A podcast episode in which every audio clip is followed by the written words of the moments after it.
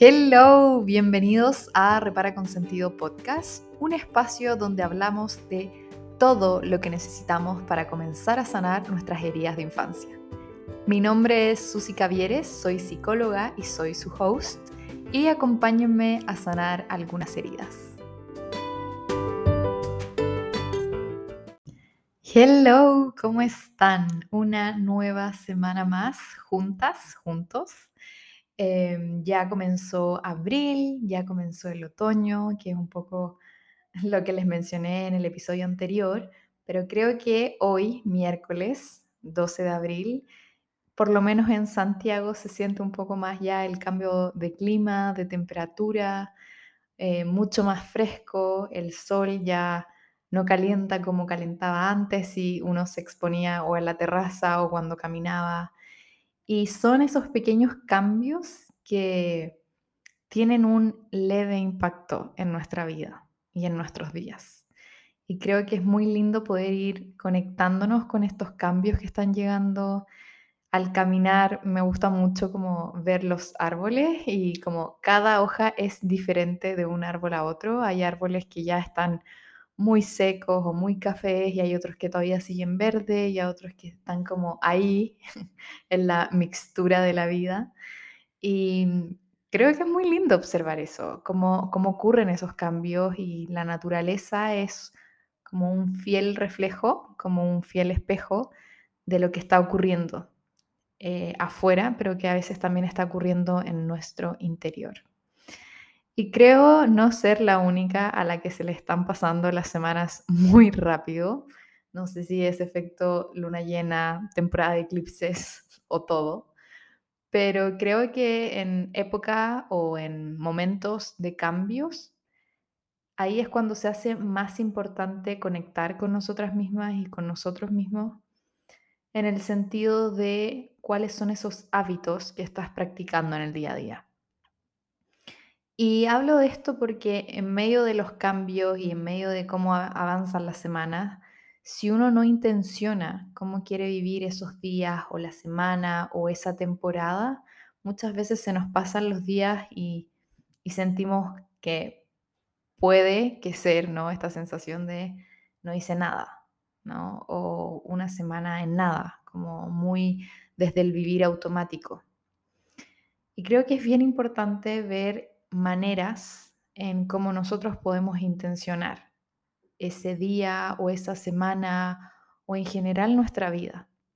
Y creo que una muy linda invitación es los cambios de estación. Ahora ya en otoño y entrando mucho más a como esta sensación térmica de día, de luz incluso, el poder repensar y darle una vuelta, bueno, ¿cómo quiero que se vean mis días? Em, cómo quiero o qué hábitos quiero incorporar o cuáles también quiero pausar por un momento. Em, el tema de hoy tiene que ver un poco con uno de esos hábitos que nos puede ayudar muchísimo en nuestra vida y que es comenzar terapia.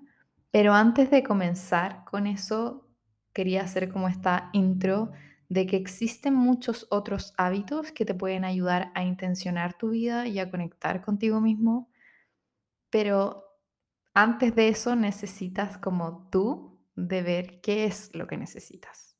Y creo que una invitación, como les decía, son las temporadas, son las estaciones. Creo que verano y primavera son estaciones que nos llaman mucho más hacia como ir hacia afuera, hacia los encuentros, hacia salir más, hacia tener otro tipo de panoramas, ¿no? Que no sea como en cuatro paredes. Y también creo que la invitación de otoño-invierno también es muy linda, es de ir más hacia adentro. Creo que ambas cosas se pueden hacer en la temporada y en la estación que uno quiera, sin duda.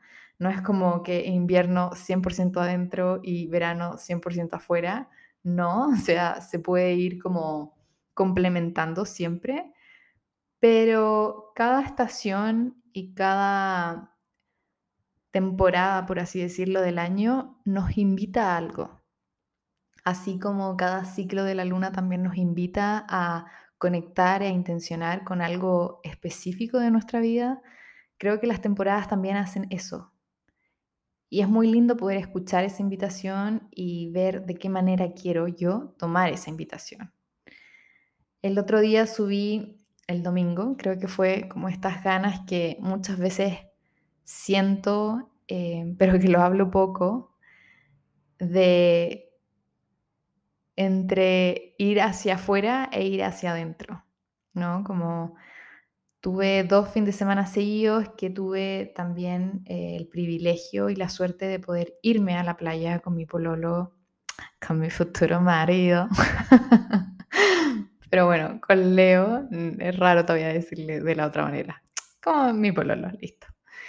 Em, y la primera vez que nos fuimos, que fue el primer fin de semana de abril, había un cumpleaños familiar, como que había una energía muy linda como de intencionar ese fin de semana. Y de hecho ese fin de semana lo pasé increíble. Fue un fin de semana que recargué mucho energéticamente, me sentía muy bien. Pero este fin de semana, de nuevo, si bien cuento con el privilegio y la suerte de poder irme a la playa y estar cómoda y estar, no sé si era lo que yo necesitaba o si era lo que yo quería. Y eso han sido uno de los temas eh, y sé que es un tema de, de varias también, de cómo uno va equilibrando esa energía de hacia adentro o hacia afuera. Y creo que para poder discernir qué es eso que necesitamos, primero necesitamos conectar con ese centro y con esa intención de qué es lo que queremos. Y a menos que podamos invertir un tiempo y una energía en esa conexión, como lo es para mí el escribir, va a ser muy difícil saberlo si no invierto en mí en, ese sentido. Y por eso también eh, tuve la idea y las ganas y un poco ahí la invitación a través del Instagram de comenzar a escribir nuevamente. Y para mí volver a escribir desde tomarlo como desde un hábito sí incorpora el tema del compromiso. Porque si yo digo, bueno, quiero escribir, pero lo tomo a la ligera o cuando tenga ganas, va a ser muy, poco probable de que ese hábito tenga un éxito. Y por eso también les mencionaba por Instagram de que esta invitación no le puse desafío, porque me suena como a, no sé, eh, por lo menos yo no estoy en una temporada en que quiera ser puesta bajo un desafío, como algún control o como fecha límite y esas cosas. Creo que eso no me suma hoy en día y no quería transmitir eso además. Entonces por ahí vino la idea de, bueno, cómo invitar a más personas a que si se sienten perdidas en cómo en esta energía del hacia afuera o el hacia adentro, poder empezar a conectarlo y a profundizarlo más a través de la escritura. Y justo se dio que desde el lunes eh, hasta fin de mes eran 21 días, lo que lo encontré también muy mágico y muy lindo, de poder de nuevo intencionar ese hábito que a mí y sé que a varias también les ha cambiado la vida, porque los efectos del journaling, bueno, hay todo un episodio de eso, pero son increíbles en cómo regula el sistema nervioso, en cómo baja mucho este ritmo un poco más acelerado mental, ¿no? Como estos ruidos mentales. Y también nos ayuda mucho a observar cuál es ese diálogo que tenemos con nosotras y también con la vida. Y me he dado cuenta de, bueno, llevo tres días y me he dado cuenta que tenía muchísimo guardado.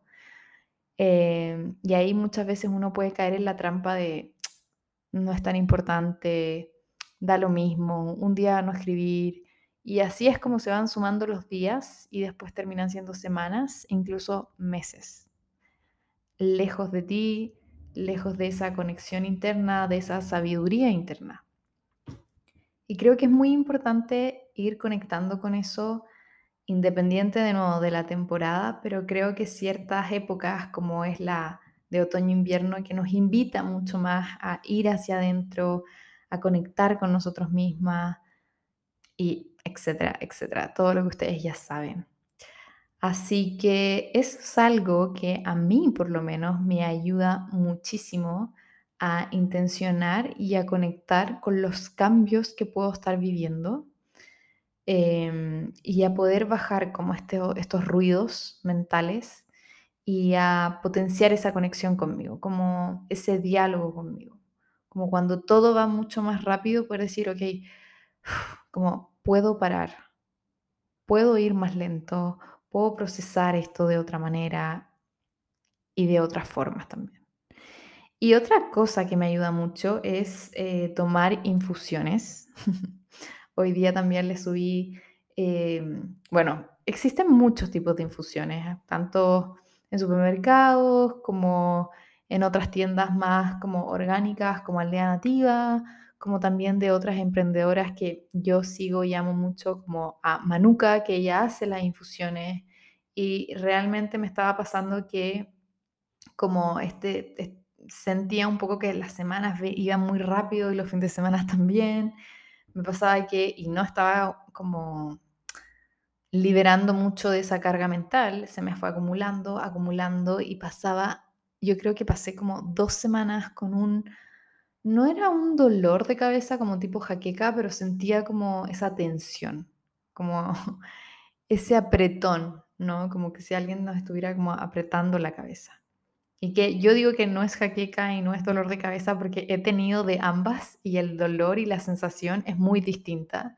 Y sabía que tenía que ver como con esta sensación de la vida, como esta rapidez de que estaban pasando muchas cosas y yo no me estaba dando como el espacio y el momento como de decir, ok, paremos un poco. Y el poder hacerlo a través de la escritura, a través de la infusión, ustedes siempre me ven con una taza en mano, bueno, por lo menos mis pacientes. siempre, siempre, siempre estoy con un té, con una infusión. eh, me ayuda muchísimo a como drenar eh, cierta energía. Y también eh, algo que me ayuda mucho y que a veces lo tomo por sentado porque lo hago de hace tanto tiempo, como desde, realmente desde que tengo uso de razón es el movimiento o el deporte.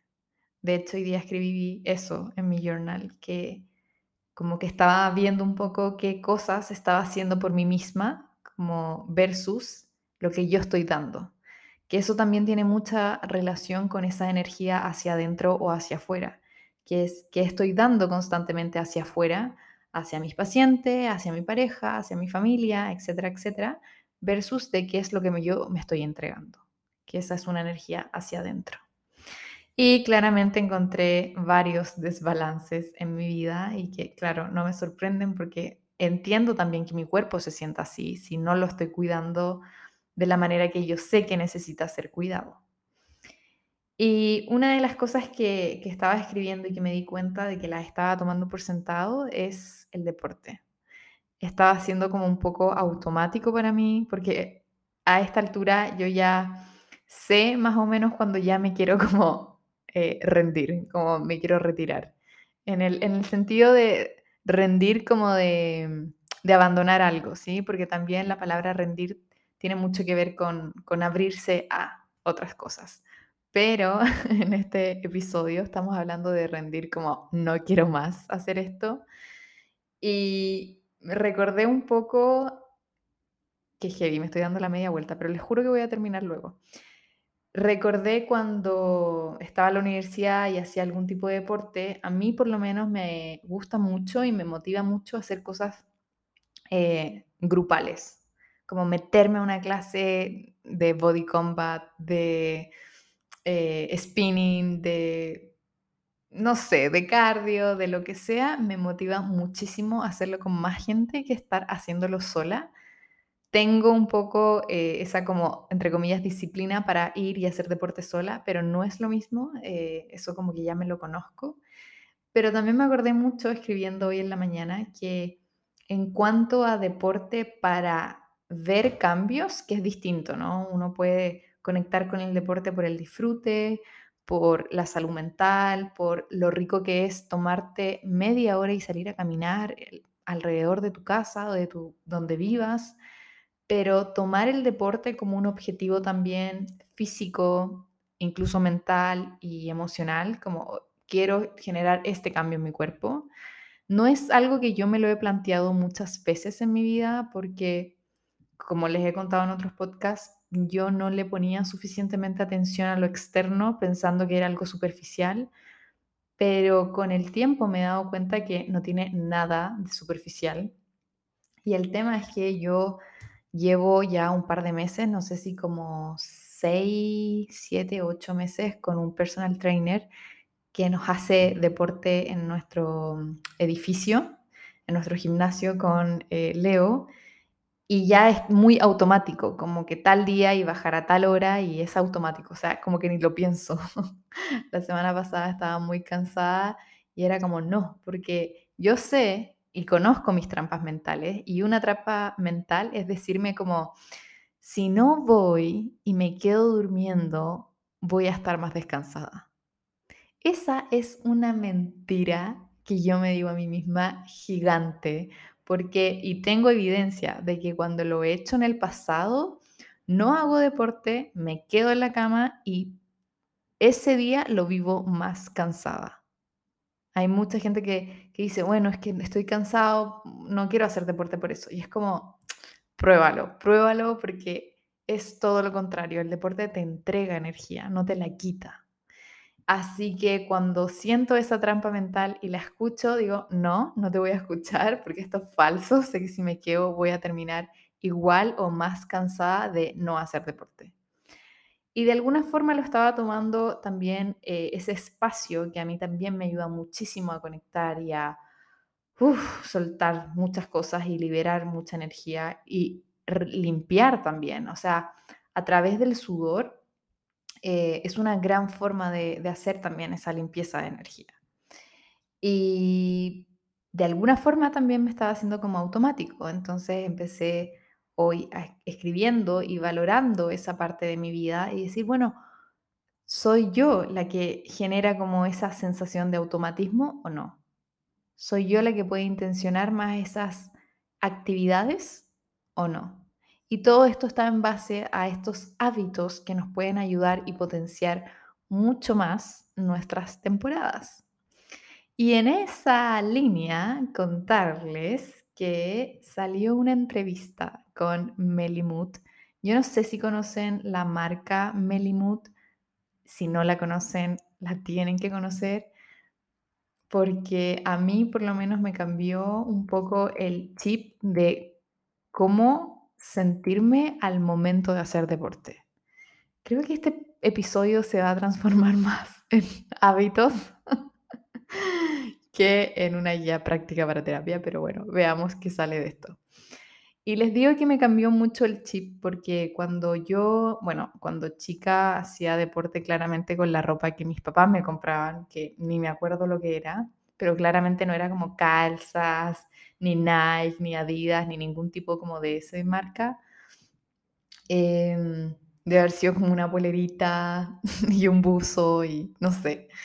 Eh, pero ya cuando empecé a crecer, eh, claro, sí me empecé a comprar como ese tipo de, de, ropa de deporte, pero muy poco porque en verdad hacía más eh, danza, eh, me acuerdo que hacía como mucho en el colegio también y uno ocupaba como el uniforme para hacer eso. Y en la universidad como que empecé a potenciar mucho más esto. Em, en mi universidad, en mi época universitaria, el deporte en el Adolfo era obligatorio, era como un ramo más y tenías como que llenarlo de créditos. Eh, hoy creo que es distinto, pero eso también me ayudó a ser mucho más consistente y claro, necesitaba un backup de ropa para poder sostener esas clases y ese ritmo. Y me pasaba mucho que al ir a todas estas como marcas más conocidas, no me sentía cómoda. Era una tela que me apretaba y si compraba una talla más era como me sigue apretando y además hay partes en que me queda suelto. Em, creo que es como eh, bueno, no me acuerdo cómo se llama la tela de, esas como patas típicas, pero es como que te asfixian un poco. Eh, por lo menos esa ha sido mi, mi sensación. Eh, es difícil como encontrar algo que me quede bien, pero que no me apriete. Me carga la sensación de la ropa apretada. De hecho, casi nunca ocupo ropa apretada por lo mismo. Eh, y también como el ítem petos era como algo tan desagradable, era como, me está sacando eh, marcas o rollos que no tengo y que me está apretando porque me está apretando. Y lo mismo, era tan difícil buscar como una marca o una talla que me quedara mejor que las otras y así. Entonces nunca le tuve como tanto amor como al outfit de deporte porque siempre era como algo como, no sé, tenía que estar como en ayunos como para que la ropa te quedara bien. Eh, y si no, en el día a día era como un poco incómodo o incluso hasta a veces la, el, el, tipo de costura, no sé, yo soy muy especial, pero el tipo de costura me picaba y era como tan incómodo porque estaba, si estaba todo el día con una calza me empezaba a marcar y me picaba y toda esa sensación. Bueno, y ni hablar como de poleras o de polerones, como que no.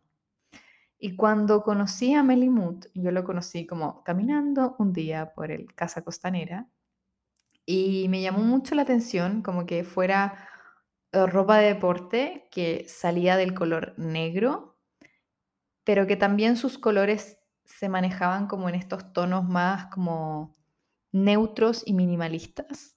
Como si bien me gusta la ropa con cierto diseño, mm, la mayor cantidad de ropa que tengo es más de un tono porque me ayuda a hacer como estos eh, guardarropa como estilo cápsula, como todo lo que tengo lo puedo combinar con todo lo que tengo al final.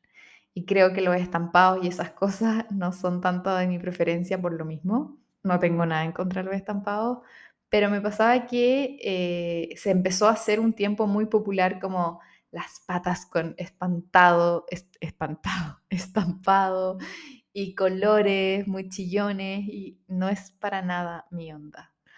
Y poder encontrar una marca que tuviera distintos tipos de colores eh, fuera del negro y que fuera neutro y que no tuviera como ningún diseño encima, sino que fuera simple, limpio, elegante y además cómodo. Y, eh, y también la tela es muy suave. Así que eh, fue como un win-win para mí. Y me ha acompañado ya, llevo como tres años usando Melimut, creo. Y ha sido una de mis ropas de deporte favoritas. Incluso mm, varias veces la ocupo como en el día a día también, o lo, lo combino con camisas o con lo que sea. O sea, es de lo cómodo a lo cómodo. Y bueno, les estaba contando esto por en base a los hábitos y cómo poder potenciar eh, todos los cambios que estamos viviendo en estas épocas. Y creo que esas son como mis top 3 de cosas que me ayudan a potenciar mucho mi conexión conmigo misma en momentos de cambio o en momentos como de transición de temporadas, que es la escritura, las infusiones y el deporte.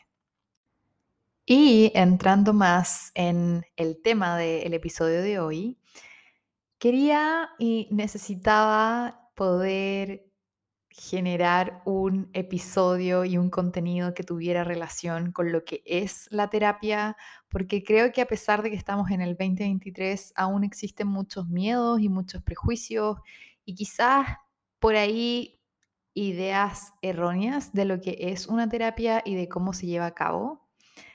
Mientras pensaba en esto, también me acordé que hay un episodio de psicología, pero eh, hablamos más como del proceso de estudiar psicología y también muchos de los prejuicios que podamos, y me incluyo, sentir en ese proceso, en esa experiencia de estudiar eh, psicología, pero no había un episodio como tal que hablara de la terapia. Y siendo psicóloga y teniendo agenda de terapia, creo que es muy necesario tener un episodio del podcast que hable de una guía práctica que te ayuda a entender y también a relacionarte con la terapia.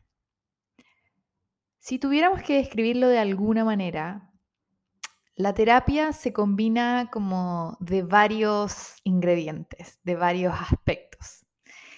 Y resumiéndolo un poco o generando una idea, la terapia es un espacio donde la idea es que te puedas sentir segura, libre de juicios o de prejuicios y que también puedas lograr sentirte cómoda con hablar cosas que en tu vida diaria no las hablas. La terapia, la gracia de la terapia es que sea un espacio diferente de los espacios que vives en el día a día. Entonces, con esta idea, con este como resumen de lo que podría ser una terapia, porque claramente es mucho más allá de eso, pero teniendo en claro estos aspectos de un espacio, ¿sí? diferente a los espacios de mi vida cotidiana, tener también que este espacio es un espacio seguro, es un espacio donde ponemos en pausa algunos juicios o prejuicios que podamos tener en nuestra como mochilita de experiencia de vida. Y por sobre todo sentir esa confianza y ese mix de comodidad donde yo puedo hablar de ciertos temas que quizás en otros espacios o con otras personas no siento esa confianza o esa comodidad. Y el espacio que estamos hablando también marca una gran diferencia de ser un espacio eh, profesional. Es un espacio donde está una persona que dedicó tiempo, dedicó energía y muchas veces también experiencia personal en vivir esos procesos de terapia para hoy estar ahí y poder guiarte. Ese espacio de terapia siempre está puesto hacia el paciente, pero también es un espacio que es muy importante para el terapeuta. Como en toda relación, hay dos personas para que exista una relación, ¿no? Necesitamos del lado A y del lado B. En el espacio de terapia está el terapeuta, como está el paciente. Y si bien es un espacio, como les digo, para el paciente, también es muy importante cómo el terapeuta construye ese espacio. Y para ir un poco como eh, desarrollando estos conceptos que tiene que ver con la seguridad, que tiene que ver con la confianza, con la comodidad y también con el pausar o con el poner libre, ¿no? Estos juicios mentales que como seres humanos también es natural que los tengamos. Y si vamos desmenuzando como un concepto por concepto, creo que es muy importante en el tema de la seguridad que creo que cuando como terapeutas, hablando del lado A, como terapeutas cuando no nos sentimos seguros en el rol que estamos desempeñando, que ojo, que sentirse seguro con las habilidades y con la experiencia que puedas tener no es lo mismo que querer ser o sentirte perfecto en el rol. Ojo ahí. y si yo transmito esa como sensación de no sentirme seguro de lo que yo estoy haciendo o de mi rol en medio de ese espacio, eso es efectivamente lo que yo le voy a transmitir a mi paciente. Y si yo no me siento segura con ese espacio de terapia, con ese espacio eh, al momento de generar un vínculo con con un otro, realmente la otra persona tampoco va a sentir seguridad con abrirse. Y eso es muy importante saberlo. Y eso creo que se siente tanto hacia el paciente como hacia el terapeuta. ¿no? Eh, o también que me ha pasado como cuando yo era adolescente y no me acuerdo si fue psiquiatra o psicólogo, pero como esa, esa sensación un poco de yo me las sé todas, que no tiene que ver con la seguridad. A, mi gusto, a mi parecer, esa como energía que ciertos profesionales de distintas profesiones, valga la redundancia, eh, expresan, para mí no es seguridad, tiene que ver una cosa con ego no integrado, de yo me las sé todas, como ven y dime qué te pasa, es muy distinta que sentirte a gusto con el espacio que uno está generando. ¿Y por qué hablo también de la seguridad que el terapeuta necesita experimentar? Porque eso también en gran medida le enseña al paciente o al consultante cuán seguro es abrirse en terapia. Porque la seguridad, esa pausa de juicios y la confianza y la comodidad que se que yo creo que es un factor muy necesario y esencial para desde ahí partir un proceso de terapia y por eso lo estoy hablando al principio. Si no está eso, si no están esas bases, es muy difícil que el proceso de terapia y que el vínculo que uno establece entre paciente consultante a terapeuta o viceversa tenga frutos. Porque si bien es un espacio donde es un espacio con un profesional, es un espacio que tiene fecha y hora, es un espacio donde hay una inversión, hay un valor entre medio, no es un espacio, por ejemplo, como ir y juntarse con un amigo y hablar. Y si bien en ese espacio uno puede decir la típica consigna, ¿no? De que, bueno, este es un espacio seguro, libre de juicios y donde todo se mantiene en confidencialidad, una cosa es lo que yo estoy diciendo, pero otra cosa es lo que yo hago sentir en el proceso de terapia. Y me ha pasado que de repente me escriben por Instagram y me dicen que han tenido malas experiencias con otros terapeutas o con otros psicólogos. Y que uno de, los plus, creo, hoy en día, que antes quizás no había, es que hoy existen más profesionales de la salud que tienen un perfil público, ya sea por Encuadrado, que es esta página de agendamientos que amo y que sé que hay muchos profesionales que la ocupan, nutricionistas, kinesiólogos, psicólogos, psiquiatras, etc. Iba a repetir el Nutri, pero ya lo dije. Y como también Instagram, incluso TikTok. Para mí TikTok eh, sigue siendo como más en broma, como más chistoso, pero también sé que hay personas que ocupan TikTok como si fuera una plataforma eh, muy parecida a Instagram, en el sentido de que dan información de valor, dan eh, ejercicios, dan cuestionamientos, dan tips, como muy desde como el perfil más profesional. Eh, en mi caso, solo eso yo lo hago en Instagram y creo que por lo menos en esa red social eh, mucha gente busca psicólogos a través de Instagram. El tema de la red social es que, y esto ya es como un poco más controversial, no mucha gente es lo que muestra ser. ¿Sí? Y ahí está como, creo, como el doble filo de las redes sociales, si bien hoy puedes encontrar muchos profesionales así, como buscando, no sé, psicólogo en heridas de infancia o psicólogo hábitos o psicólogo coaching o psicólogo, bueno, ustedes me entienden, ¿no? Si uno busca eso, de seguro te va a salir un listado en Instagram.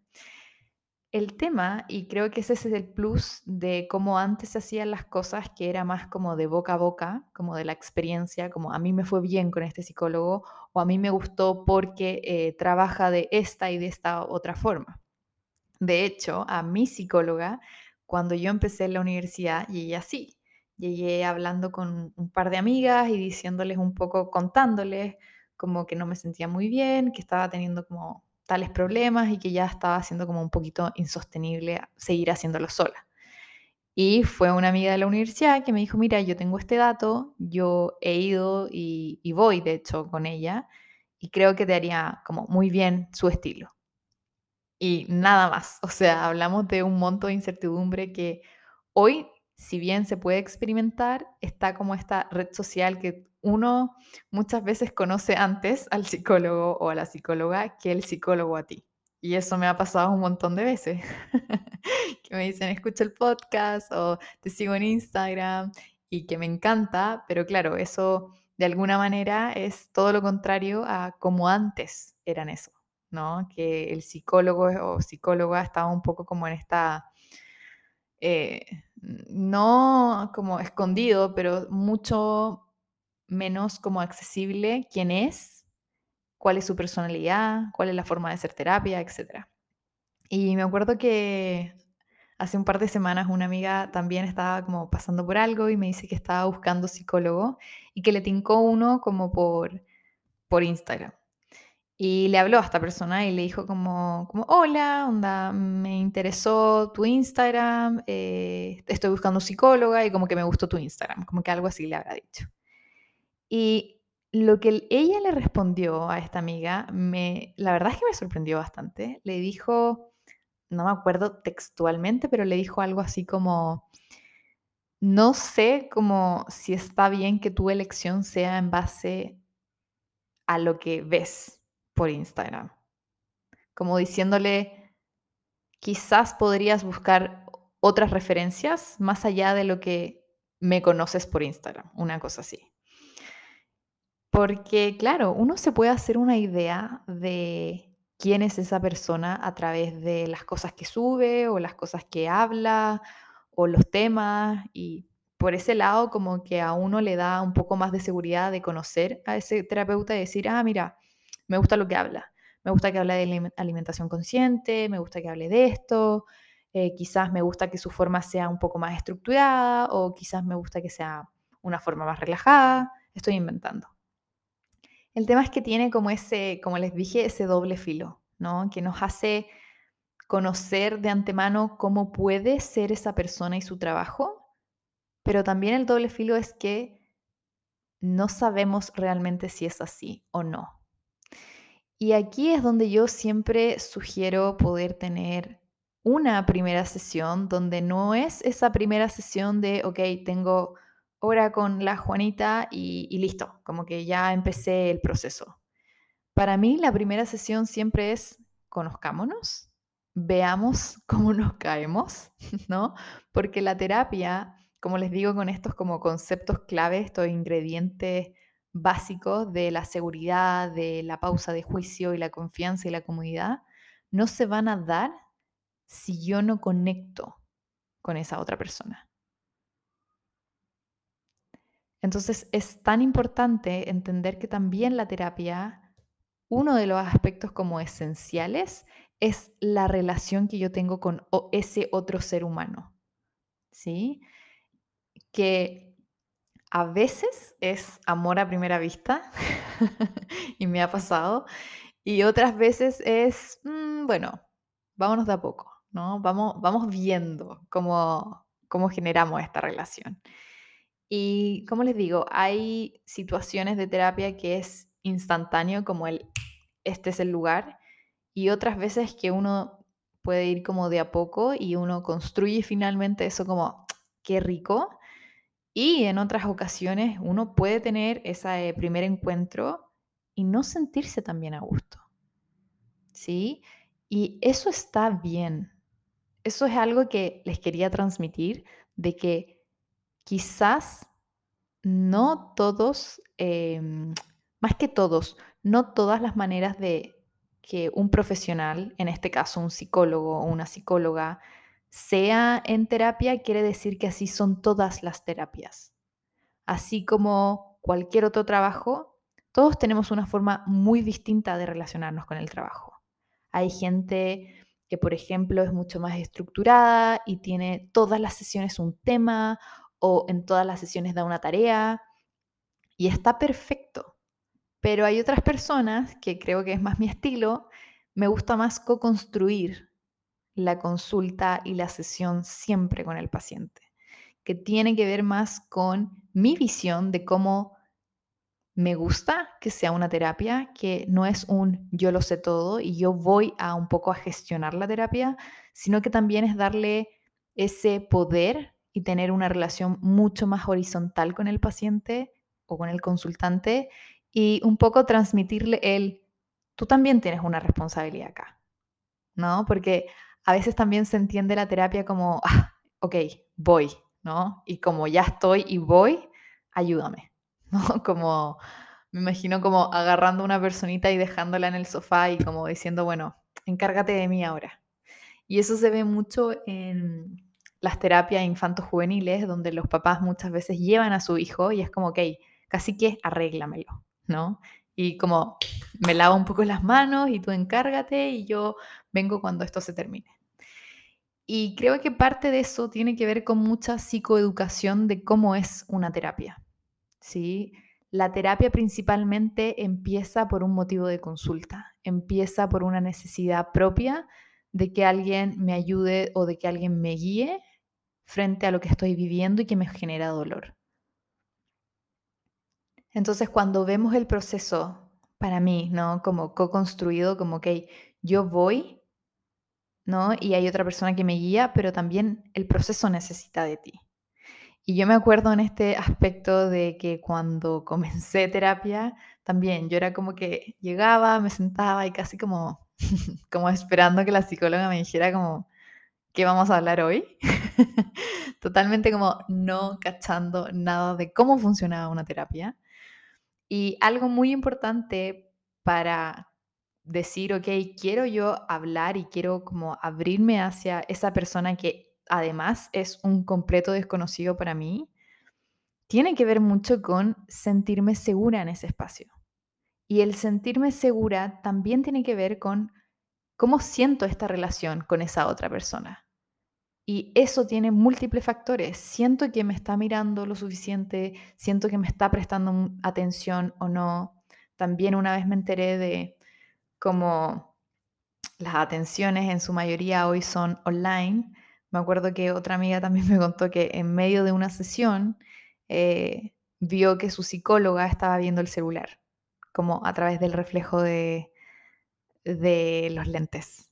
Y yo quedé así muy en shock, como, wow, como sin ánimos de juzgar claramente. No sé qué le estuviera pasando a ella, Em, no sé si esta amiga finalmente pudo como también revelarle a la terapeuta como veo que estás en el celular, ¿no? Como, y que claro, es una falta gravísima, ¿no? Como en el momento en que uno está en terapia. De hecho, yo cuando abro el Zoom siempre tengo una hoja eh, que es la ficha del paciente donde voy escribiendo y me acuerdo que una vez una paciente me dijo como si estaba en una página.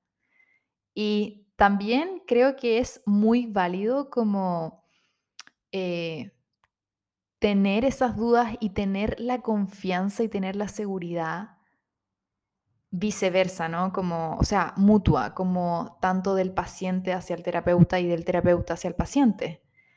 Eh, y donde esta persona me preguntó como, eh, como, bueno, esto me incomoda preguntártelo, pero veo un reflejo en tus lentes. Y yo como, o sea, qué rico que me lo preguntaste porque así quizás yo te puedo decir que esa es tu ficha, que el reflejo de luz blanca que se ve ahí es lo que estoy escribiendo y anotando, que antes cuando yo estaba en consulta presencial era con un cuaderno y un lápiz en mano eh, y a veces tenía que agachar la cabeza para escribir o a veces también escribía como un poco automático mirando a la persona pero escribiendo.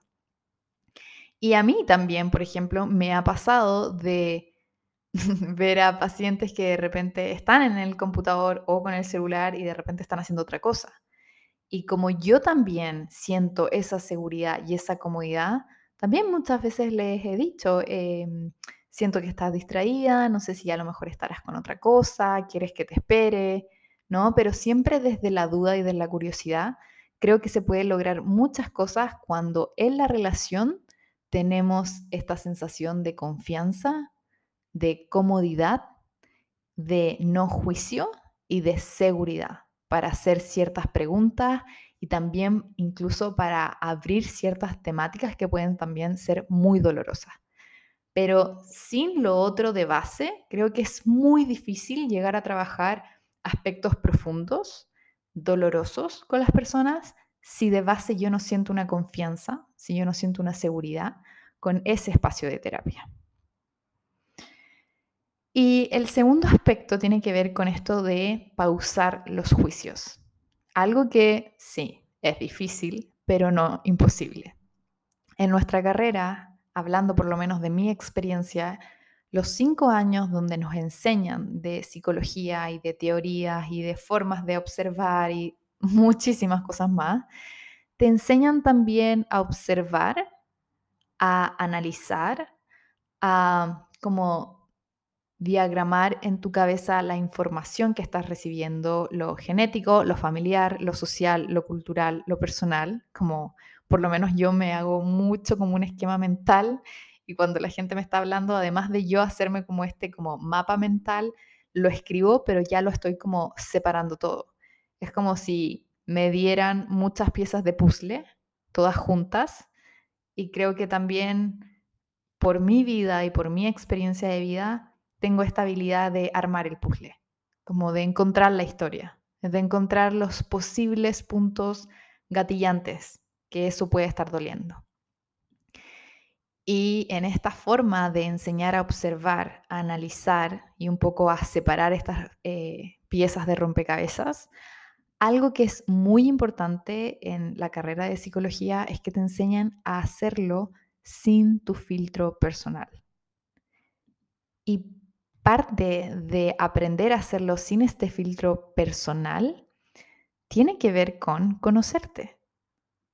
Y desde ahí también viene como el dicho o la referencia, no sé si alguien la ha escuchado o no, pero en mi carrera yo escuchaba muchas profesoras que decían, siempre es mejor o más favorable un terapeuta terapiado que un terapeuta no terapiado.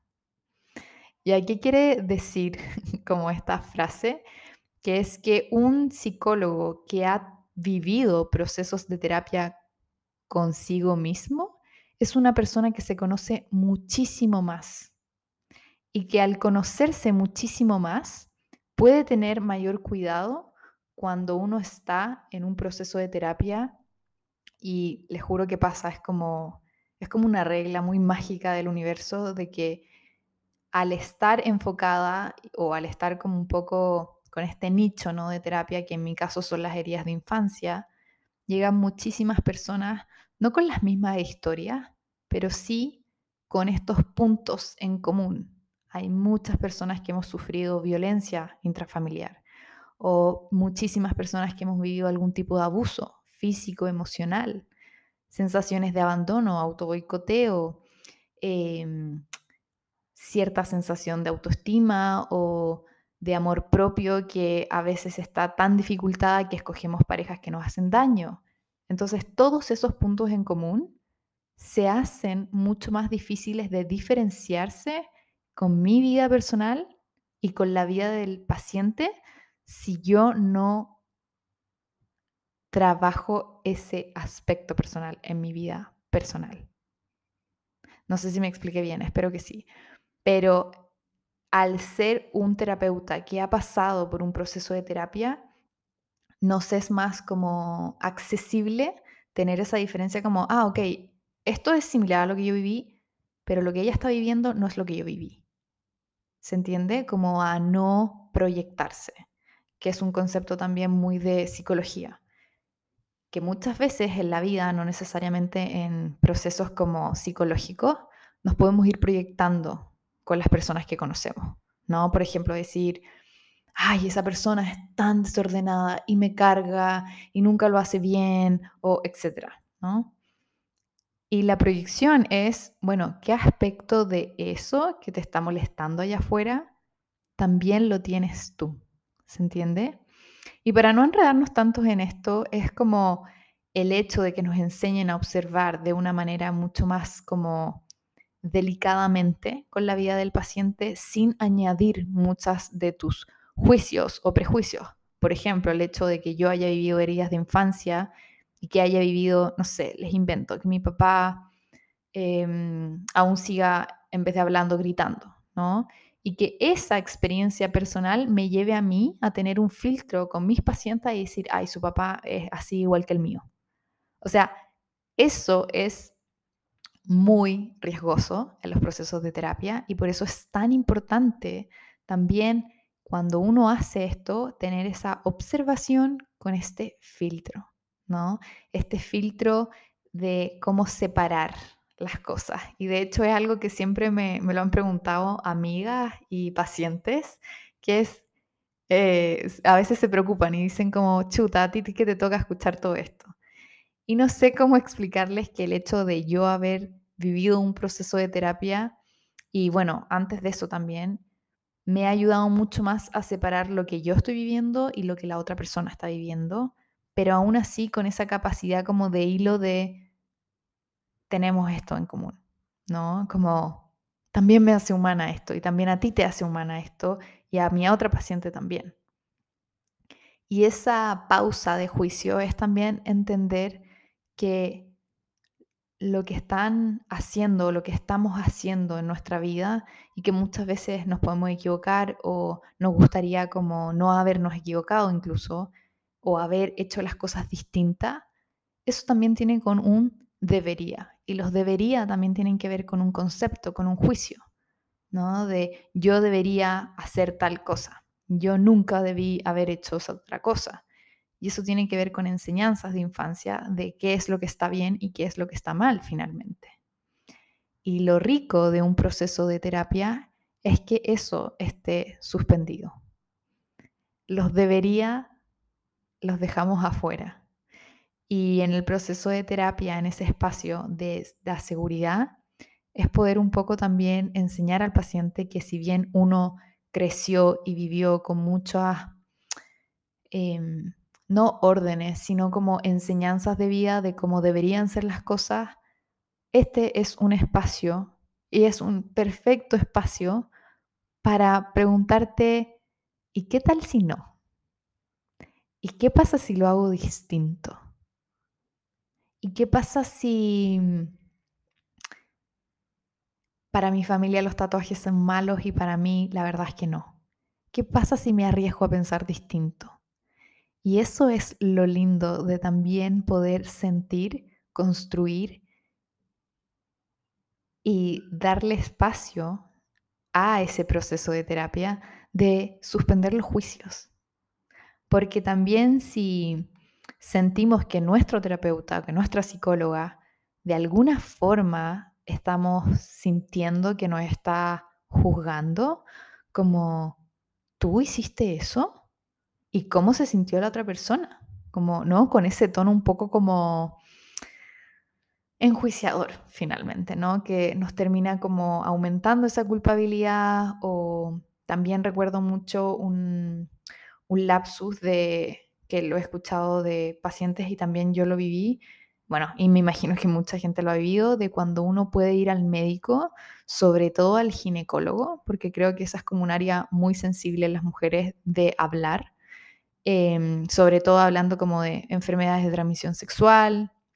Y me acuerdo que una vez yo fui muy juzgada en una consulta de casi como porque yo no me cuidé y porque yo eh, no tomé ciertas acciones y básicamente culpándome a mí de todo. Y me sentí tan mal, tan mal de que me trataran así, pero en el momento uno como que no sé si uno se congela o básicamente se silencia, que ahora que lo hablo parece ser lo mismo, pero al ser un profesional que está dando esa opinión, creemos que la nuestra no tiene ninguna validez. Y cuento corto, lo pasé horrible y me acuerdo que me recomendaron ir a otro doctor. Claramente, y esto un poco lo que lamento, había una diferencia enorme en el valor del servicio. Uno costaba, no sé, les invento, 30, 25 y el otro, claro, costaba 60 o 70. Y qué pena finalmente que el servicio que se entrega es totalmente distinto. Y cuando fui a este otro doctor, eh, o sea, me explicó lo que me estaba pasando de una manera tan amorosa, y tan un poco como cuidando mi experiencia como en esa consulta, que podríamos decirlo como hipotéticamente o metafóricamente como un espacio también de terapia, que es cuando uno va, uno va también porque hay dolor, hay dolor físico, hay dolor mental, hay dolor emocional, y uno está abriendo, a veces uno abre toda la puerta o a veces uno la abre despacio, de qué es lo que está pasando y cómo el otro te hace sentir es muy importante. Y con esto me quiero referir a que no normalicemos consultas de cualquier área profesional donde nos sentimos juzgadas, donde sentimos que de alguna u otra forma nos sentimos mal con el hecho de haber decidido ir a esa consulta. Y yo les pongo mi recuerdo de esta consulta eh, ginecológica que yo pensé que había tenido una, ¿cómo se llama? Un contagio, una posible como enfermedad de transmisión sexual y que me hizo sentir tan mal, y me acuerdo llorar, llorar, llorar, contarle a mis papás, y etcétera. Y después tener esta otra consulta donde me dijeron como, punto uno, no es eso, punto dos, es muy fácil confundirlo con eso, y punto tres, hay solución, punto cuatro, es más común de lo que piensas, y punto cinco, tú no tienes la culpa.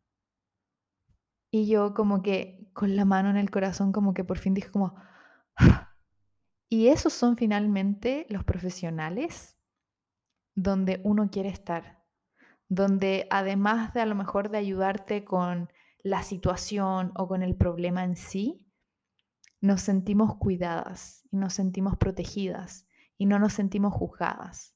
Y creo que este segundo aspecto es crucial al momento de elegir un proceso de terapia. Y el último punto importante de este ingrediente es la confianza y la comodidad. Como yo les hablaba, esto de hacer esas preguntas un poco quizás incómodas, ¿no? De, hey, te veo viendo el celular, o ¿es eso una página o no?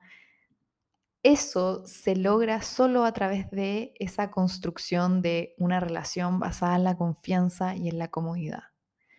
Porque si yo no siento esa confianza para hablar lo que no puedo hablar afuera, ¿qué es lo diferente de ese espacio? Y por eso es crucial las primeras sesiones, donde tampoco sé si lo han escuchado o no, pero también, por lo menos en donde me muevo laboralmente, es súper común este como frase de que las primeras sesiones son para construir vínculo. Además de lo que yo les decía, que yo me doy la primera sesión para ver como esa energía que tengo con el paciente o no. Eh, y esto es muy de bruja, pero he tenido procesos en que tengo la primera sesión y sé que esa persona no va a volver. Y les juro que pasa así. Pero más allá de eso, eh, esa primera encuentro o esos primeros encuentros que pueden ser tres, cuatro, seis, eh, las primeras sesiones, ¿no?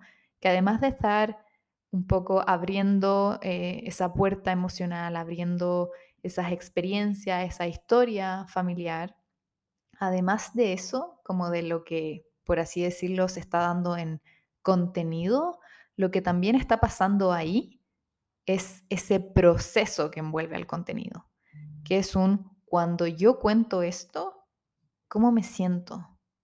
Cuando yo cuento esto, ¿cómo me hace sentir la persona que me está escuchando? Y creo que eso es clave y eso también es un aspecto muy reparador y muy terapéutico de tener un proceso de terapia. De que no es solamente lo que yo hablo en ese lugar, sino de cómo me siento cuando lo hablo.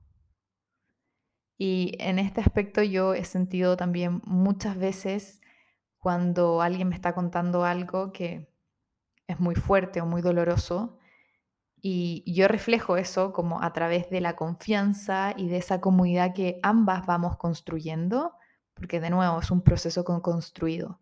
Por mucho que yo como psicóloga quiera que el espacio sea cómodo, de confianza o de seguridad o libre de juicio, si yo llego a atender a un paciente que no me hace sentir segura, por ejemplo, que habla pestes de la terapia, que justo también lo estábamos hablando con, con un grupo de supervisión, donde una colega estaba atendiendo a una persona que, que constantemente, sesión a sesión, le dice que no eh, confía en los psicólogos ni en el proceso de terapia. Yo francamente no me sentiría segura de atender a alguien así. No porque no le tenga cariño y respeto a esa persona, sino porque tampoco me está haciendo sentir seguro y segura con el proceso que estoy llevando.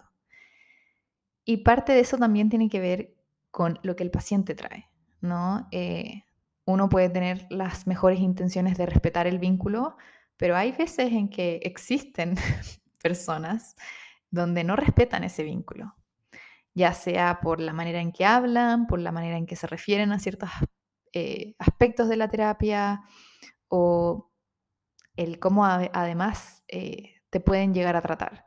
Y esto también es un temazo cuando uno está como, entre comillas, recién salida de la universidad y el principal miedo es cómo el otro te puede tratar por ser una como baby psicóloga, por así decirlo. Y creo que es clave ahí cómo una también puede entregarse esa seguridad de que si bien uno tiene un servicio abierto, una agenda abierta y disponibilidad para atender a ciertas personas, como considerando a qué te dedicas, no tenemos por qué decirle que sí a todos los pacientes. Y en base a esto me refiero a que es muy importante, de un lado, entregar esta seguridad, esta confianza y esta comodidad y esta pausa de juicio, pero también es importante cómo el paciente trae eso a ese espacio sagrado. Porque como les digo, también existen personas donde no lo respetan, donde no entregan seguridad, donde sí entregan juicio, donde entregan mucha incomodidad. Y eso, claro, en ciertas situaciones se puede trabajar, pero en otras ya se hace insostenible, porque el proceso de terapia no es el basurero emocional, no es dejarse maltratar por pacientes, como tampoco es dejarse enjuiciar por el terapeuta. Y un aspecto también muy clave de esto, que ya va fuera como de estos tres conceptos o de estos tres ingredientes esenciales y mágicos para llevar tu proceso de terapia, también tiene que ver mucho con lo que les dije hace un ratito del el objetivo o el motivo de consulta. Si yo no tengo un motivo de consulta, por ejemplo, un objetivo por el cual estar ahí, quizás tampoco es el momento porque el psicólogo o la psicóloga no es responsable de encontrar cuál es tu objetivo o tu motivo. Eso es algo 100% personal. Y quizás aquí uno se pueda preguntar, bueno, pero ¿cuándo sé? como, o cómo sé que tengo un motivo o un objetivo de consulta, ¿no? Como básicamente cuándo sé si necesito acudir a una terapia.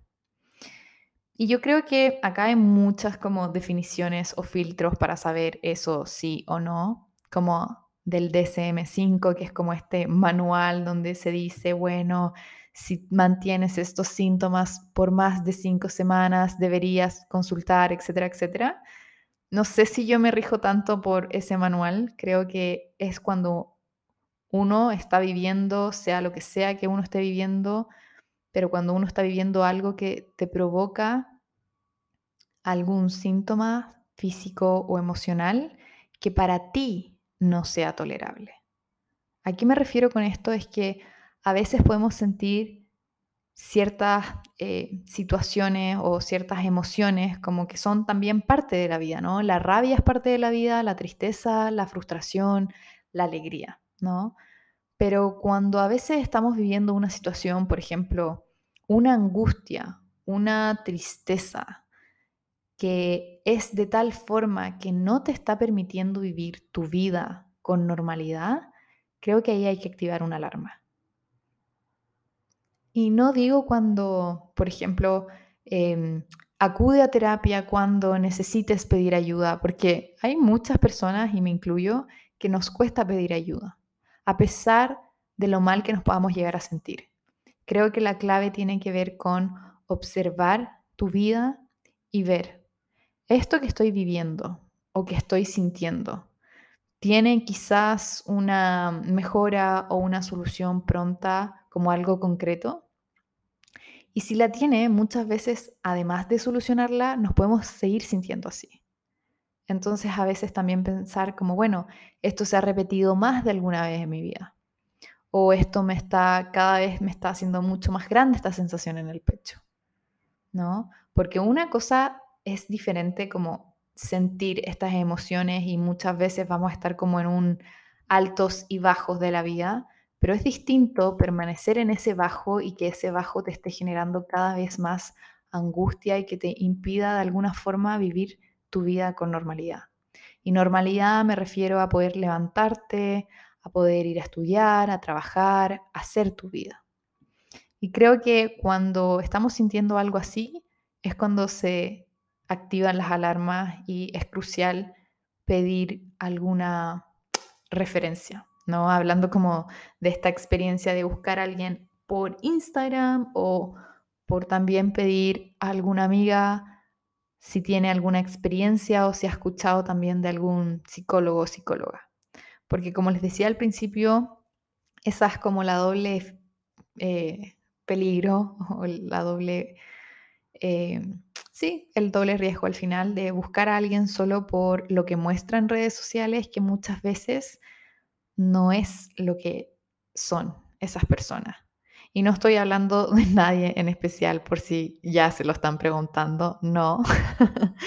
Solo estoy diciendo que hay, hay muchas personas que muestran algo que muchas veces puedan quizás no serlo. Entonces, si vamos a escoger por lo que nos eh, genere algo, esa página o ese Instagram o ese TikTok, también poder darnos como ese, ese primer encuentro, ese primer espacio de prueba y de ver también, bueno, ¿cómo me siento yo con esta terapeuta? ¿Cómo me siento yo con este psicólogo? Y no pasa nada si no es de tu gusto, porque no quiere decir, por ejemplo, como no me gustó, entonces no voy a poder trabajar esto en mi vida. No, quizás ese no es el psicólogo para ti. Quizás el psicólogo que te da tareas no es para ti quizás la psicóloga que, no sé, solo espera a ver qué traes, no es para ti, puede que no sea tu estilo. Y eso se vale. El punto clave de esta guía práctica de terapia es poder darte la oportunidad de ver cómo te sientes con esa persona que vas a elegir, ya sea por Instagram, ya sea por una referencia personal, como un boca a boca, por así decirlo, pero no cerrarte y decir, ok, ya estoy lista con esto, sino que date tiempo. Date tiempo para ver y sentir cómo te sientes en montos de seguridad, en montos de confianza y de comodidad, y también en los montos de la pausa de esos juicios. Y si es algo que no estás experimentando, no tienes por qué quedarte en un lugar donde no te sientes cómoda. Creo que eso es fundamental en los procesos de terapia. Ahora, no quiere decir que cuando uno está trabajando algo que la incomoda por heridas de infancia, uno va a salir, ¿no? Un poco como tipo corriendo de, de esa área. Esto tiene que ver más con una guía práctica de terapia cuando vamos a comenzar un proceso más que en el mismo proceso o desarrollo de la terapia. Y por último, creo que el tema de la frecuencia eh, es algo que puede que no se tenga tan claro o que no se sepa por qué es tan importante. Y la frecuencia de un proceso de terapia creo que sería como el último ingrediente muy importante. Y es que como yo les dije, al momento de construir esta relación con un terapeuta, Básicamente es una persona que es un completo extraño y que eso tiene un beneficio porque no sabe nada de nuestra vida, de nuestro ambiente y es como por fin alguien neutro. y por el otro lado, también necesitamos poco a poco generar esa confianza y esas ganas de, sí, le quiero contar mis cosas.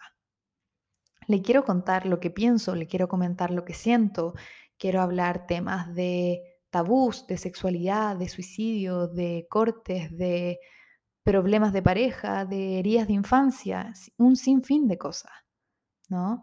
Pero eso es muy difícil que se logra si esa frecuencia es una vez al mes. Y sí, yo también pequé de esto. De hecho, la primera vez que fui a mi terapia, pregunté, ¿no? Pregunté ilusamente si podíamos tener una vez al mes. Sí, qué vergüenza, ¿no? Pero bueno, parte del proceso de aprendizaje. Y mi psicóloga me dijo muy amablemente, como antes de responderme la pregunta, me preguntó como de dónde venía esa pregunta. Y claramente venía desde un que yo era estudiante, que la terapia no era válida para mis papás y por lo mismo era muy difícil que me la pagaran. Y en la sesión siguiente hablamos de eso y me ayudó mucho a cómo yo abrir este tema con mi familia y hablarles de lo mucho que yo necesitaba ese espacio y claramente también llegamos como a un acuerdo monetario de cuánto era lo que podía en ese momento eh, invertir en la terapia, básicamente lo que mi papá podría invertir.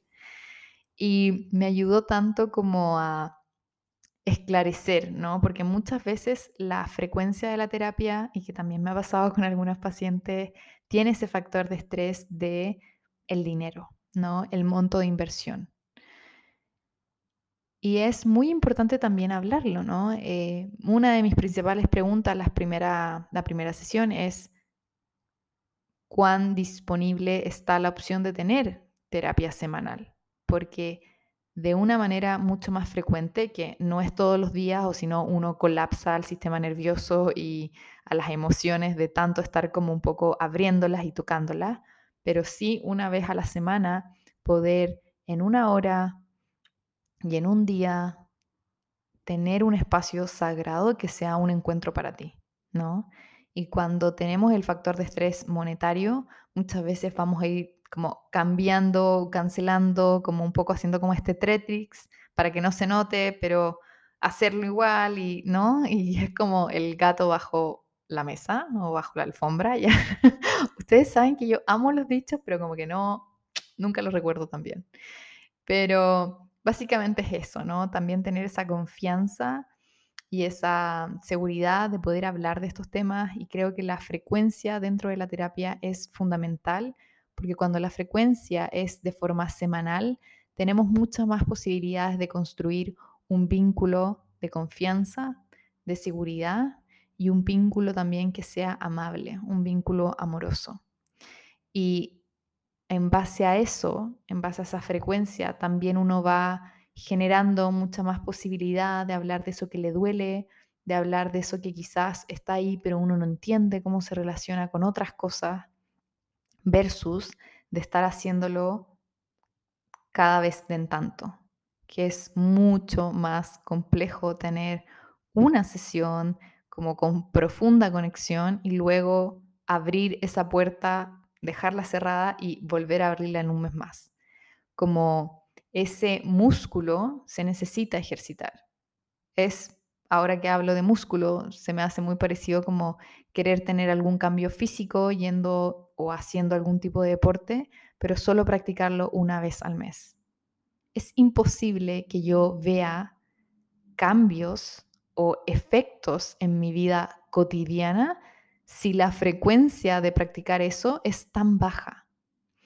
Y también me ha pasado tener que explicar eso, ¿no? De mira, económicamente yo solo puedo pagar tanto y no es que yo no quiera atender, pero siento que es como, le voy a decir que sí, va a gastar ese dinero que quizás es menos que el semanal, pero quizás va a estar mucho más tiempo porque le va a demorar mucho más. O sea, en resumidas cuentas, va a estar quizás un año en terapia que a lo mejor seis meses. Y si lo miramos así a la larga, uno termina gastando mucho más dinero en vez de en el momento invertir en eso. Pero por eso también el tema de la frecuencia y el tema de la inversión de valor también es fundamental de decidirla en el momento, al igual que la seguridad, al igual que la comodidad, una vez empezando el proceso de terapia. La idea es que uno también recuerde que tiene el poder de elegir con quién quiero ¿no? desarrollar y cultivar este espacio de terapia. Y así como el terapeuta también puede elegirlo de una manera amorosa y respetuosa, pero también tener ese como compromiso de, ok, yo estoy eligiendo. Y el proceso esencial es poder escoger un proceso que te haga sentir segura, que te haga sentir cómoda y con confianza, con pausa de juicio, con un motivo de consulta más o menos claro. A veces uno no lo tiene 100% claro, pero medianamente claro. Y también comprometerse con esa frecuencia que me va a mí ayudar a construir ese vínculo y a ejercitar ese músculo emocional y comprometerme en el proceso. Y creo que empezar a ver y a valorar estos aspectos hace toda la diferencia al momento de querer tener un proceso de terapia. Así que espero que estos ingredientes especiales les ayude a una guía práctica de cómo, cuándo y con quién quieren empezar a cultivar un espacio de terapia.